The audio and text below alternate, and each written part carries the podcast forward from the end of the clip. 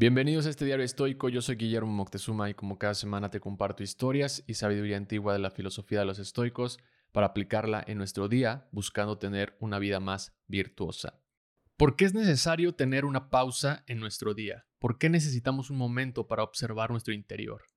En este episodio te voy a compartir una meditación estoica, pero antes te daré un poco de contexto de por qué esta práctica debemos incluirla en nuestra rutina diaria, al igual que lo hacían los estoicos. Vivimos en un mundo lleno de distracciones, de notificaciones que llegan a tu celular, correos o llamadas que debemos contestar, noticias y un ilimitado contenido al que tienes acceso desde tu smartphone. Cada quien tiene su estilo de vida y cada quien decide lo que deja entrar y lo que quiere ver. Algunos usan el smartphone como herramienta de trabajo para organizarse y otros prefieren la pluma y el papel. Todos tenemos tareas y pendientes que hacer durante el día. Es parte de nuestro crecimiento, de nuestro desarrollo, pero también nuestro deber, como nos recuerda Marco Aurelio, pues es parte de vivir en armonía con la naturaleza. A veces hay demasiadas tareas y cosas que queremos hacer que se nos olvida tomar una pausa para que ese caos no afecte ni tampoco perjudique nuestra tranquilidad. El neurocientífico, filósofo y autor Sam Harris Recomienda hacer de la meditación una práctica diaria por los grandes beneficios que aporta a nuestra salud física y mental, de acuerdo a los resultados encontrados en un sinfín de estudios y documentos científicos. En su libro Despertar, una guía para la espiritualidad sin religión, Sam Harris dice que la meditación puede servir como una herramienta poderosa para la autoexploración porque nos permite explorar nuestra propia conciencia y comprender la naturaleza de nuestra mente en profundidad. Algo que los estoicos sin duda practicaban a diario al caminar o pasar tiempo en solitud y en sus diarios. Y una de las enseñanzas principales de los estoicos es que debemos de observar el mundo con objetividad y sin juicio. ¿Qué tiene que ver la meditación con esta idea? Precisamente, la práctica nos dice que observemos nuestros pensamientos y emociones, sin dejarnos arrastrar por ellos. Muchos piensan que la meditación es poner tu mente en blanco y no pensar en nada, pero en realidad es observar lo que sea que aparezca en tu mente y observarlo sin juzgar y dejándolo ir. No hay una referencia tal cual en la literatura antigua sobre la meditación o el uso de técnicas específicas como tal, pero sin duda es una herramienta que hoy podemos incluir en nuestra práctica estoica.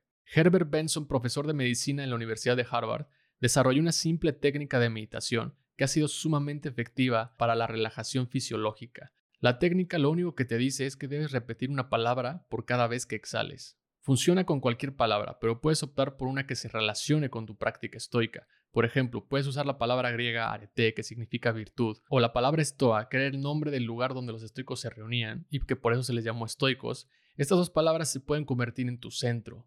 Entonces, tu meditación en tres pasos quedaría de la siguiente forma. Número 1. Adopta una posición cómoda. Sam Harris recomienda que seas sentado, ambos pies en el suelo y con un respaldo a 90 grados, cómodo, y las manos relajadas en tus piernas. Número 2. Usa un tipo de cronómetro, alguna alarma o el reloj de tu celular para cronometrar 10 o 15 minutos. Si nunca has meditado, te recomiendo empezar con 5 y poco a poco vas aumentando de tiempo. Y número 3. Cuando estés listo, inhala lo más profundo que puedas y exhala lentamente.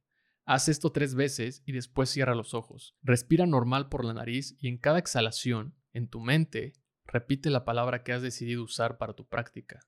Seguramente muchos pensamientos van a empezar a surgir, pero no trates de bloquearlos. Obsérvalos y lentamente trata de regresar a tu centro, volviéndote a enfocar en la respiración y en tu palabra al momento de exhalar.